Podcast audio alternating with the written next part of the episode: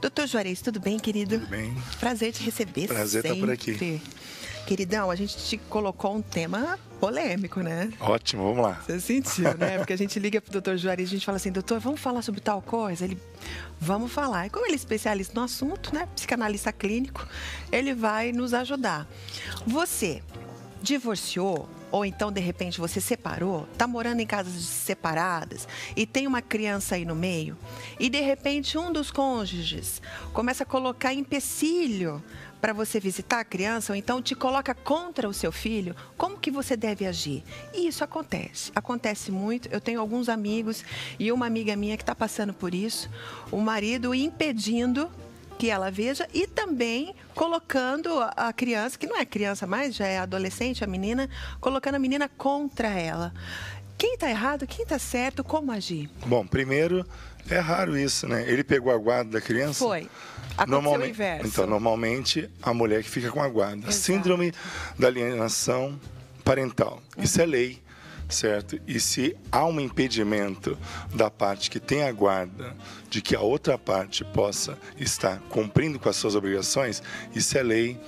A transgressão da lei dá de seis meses a dois anos de reclusão e é muito comum isso acontecer, porque a criança vira a moeda de troca no meio da relação que foi frustrada e gerou o divórcio. E o que, que isso gera na cabeça da criança? Ah, tudo que você pode imaginar de ruim. É, né? Baixa autoestima, é, ataques, é, oscilação de humor, mau desempenho na escola. Por quê? Porque está no meio de um tiroteio. Muitas vezes a mãe, porque eu estou falando a experiência em cima da mãe. A mãe, Certo. como detém a guarda, muitas vezes vai punir o marido que saiu da relação usando a criança. Então, conta um caso assim que aconteceu e várias vezes consultório, né? A pessoa chegou, ela foi processada pelo marido, certo? E o juiz indicou que um profissional da área pudesse dar o seu parecer. E ela acabou confessando que ela fazia o quê? Ela falava assim: "Ah, seu pai vai vir daqui a pouco aí. Vou arrumar você". E aí arrumava a criança, arrumava a mala, tudo passava três horas, tá vendo? Seu pai não veio. Vamos tomar sorvete? Meu Deus do céu. Isso é muito comum. Ela mentia para gerar uma decepção. E quando o pai vinha, falava assim: Mas eu não combinei de vir. E aí a criança fica no meio desse tiroteio. Por quê? A- o chamado mecanismo punitivo ou transferência de culpabilidade é muito comum nos casos de fim de relacionamentos, divórcio. E a criança fica no meio dessa situação. Então, o que o pai tem que fazer? O pai, que normalmente é a mãe que tem a guarda, o pai tem que se reeditar como pai. Ele pode ter sido um marido péssimo, mas ele pode ser um bom pai. No E- caso da sua amiga, foi ao contrário. É, vamos colocar então, para para ficar mais claro, que é o mais comum, a mãe detém a guarda da criança. Isso. A justiça tem a tendência de deixar com a mãe. Isso. E de repente o pai tá ali na retaguarda. E sabe que a mãe tá colocando o filho contra. Exato. Ou a filha contra ele. O que, que ele tem que fazer para que esse filho não se afaste ainda mais, né? Porque sair de casa já é um afastamento.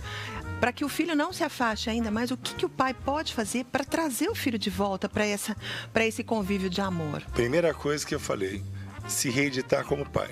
Presença, certo?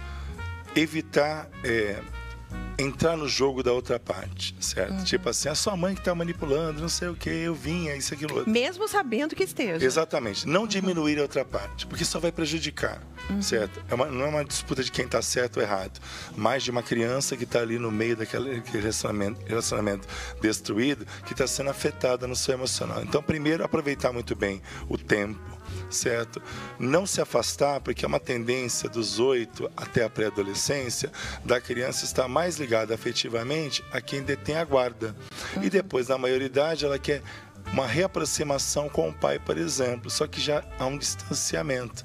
Então o pai tem que ter essa atitude, se reeditar como pai, mostrar que o mundo dos adultos é muito complicado mesmo e que eles, eles não têm culpa de nada, que o relacionamento não deu certo. O jogo aberto é muito bom, sem denegrir a outra parte. Entendi. Falar, tua mãe tá colocando você Exatamente. contra Jogar mim. gasolina na situação. Não pode. Não pode. Entendi. Isso vai gerar um prejuízo. Vai ser, vai ser um futuro paciente meu. E. Exatamente. Vai ser um futuro paciente E a meu. conversa também entre o, o ex-casal, no caso, é importante e como eles devem conversar. Exatamente. Veja só, eu, eu sou pai de dois, né, de segundo relacionamento. Então, uma coisa que eu trabalho muito na vida dos dois meus dois enteados é a valorização do pai. Primeiro que eu não deixo eles me chamar de pai, já começa com isso. Eu falei que eu deveria conquistar o espaço, eles me chamam de papai. Então o pai é um só. Então eu valorizo o pai, valorizo o trabalho do pai. Quando o pai vem buscar as crianças para ter o momento dele, ele sabe que já foi feito todo um trabalho. Porque se eu entrei no relacionamento da minha esposa, não é para atrapalhar a criação dos filhos. Então tem que ter muita sabedoria, uhum. certo? E a sabedoria inclui muitas vezes discutir até a educação dos filhos. A cada dois meses eu tenho uma reunião com o pai deles para discutir quais são os rumos que a gente vai dar. Olha quer que seja de disciplinas, isso. quer seja de orientações, para que a gente não prejudique. Eu trabalho muito isso na mente dos meus dois uhum. enteados, que o mundo dos adultos é complicado, mas eles não podem ser vítimas desse conflito. Então, qual seria a sua maior dica para quem, vamos colocar aí, vai, para mãe que está colocando o filho contra o pai. O que você tem a dizer? Não vale a pena certo? Por mais que haja traição, por mais que haja decepção no, no, fim do relacionamento, não vale a pena. Vamos pensar no filho, porque ali está uma parte da mãe e uma parte do pai. É preferível uma conversa sincera dos dois para realmente lavar a roupa suja e depois daí para frente começar um processo educacional totalmente diferenciado para não afetar o emocional dessa criança. E a tua dica para o pai que está sofrendo esse bullying aí por parte da mãe. Exatamente. Muitas vezes o homem, por ser mais racional, menos uhum. emocional, ele acaba entrando na briga, na disputa de quem pode mais, chora menos. Então, sabedoria é isso, certo? Já que está partindo para uma outra relação, não deu certo, então vamos cuidar dessa criança, desse menino, dessa menina, uhum. porque depois todo prejuízo, o chamado lixo emocional, se acumula. E a gente não é programado para se livrar do lixo emocional. Então, por isso que a gente acaba sendo afetado. Então, sabedoria para o pai fazer o seguinte: ó, vale a pena, vou cuidar do meu filho, da minha filha, no máximo que eu puder. E não apenas aquela coisa de dar presentes, que é o que mais acontece, né? É. A, a mãe tem que cuidar da educação e o pai dá presentes e leva pra, no McDonald's. Para tentar suprir, né? Exatamente. Então é uma ação, interação tempo de qualidade, toque ao gesto, palavras de afirmação, uhum. né, divisão de serviço, interesse pela vida dessa criança, desenvolvimento dela. É e a dica para essa criança aí, vai, que a gente sabe que tem muita, muito adolescente que assiste ao nosso programa. Então, a que dica, tá aí no, no meio da guerra. A né? dica que eu dou é a seguinte: se a criança conseguir fazer isso, quando tiver com o pai, fala, pai, você está me prejudicando muito entrando nessa guerrinha. Mãe, a senhora está me afastando do meu pai, vai ter, vão ter grandes prejuízos dentro disso. Se for um adolescente uhum. ou pré-adolescente, já tem uma noção maior. A criança criança fica meio que perdida, não entendendo uhum. essa divisão toda é. nesse mundo. Então seria realmente abrir o jogo. Vocês estão me afetando. O fim do relacionamento de vocês está me destruindo internamente.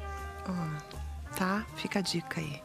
Doutor, muito obrigada. Obrigado, Deus abençoe sua vida, seu final de semana. Maravilha. Aquela princesa maravilhosa. Mandou um beijo para você Mandou? e falou que quer vir de novo. Eu falei, a primeira vez que ela veio, não abriu a boca. Ela então, ficou toda tímida então, no seu agora, agora falou que a próxima vez ela vai vir, vai falar com você, fazer um monte de perguntas para você. Traz os enteados também. Vou trazer todo mundo aqui. Então. Combinado. Podemos falar sobre a ah. nova família. É um bom tema. Eu gosto. Os meus, os seus, os nossos. Adorei. Pronto. Gostaram? É um bom tema. Gostei, gostei, combinado. Maravilha. Anota aí, Fefe a nova família, tá? Obrigada, querido.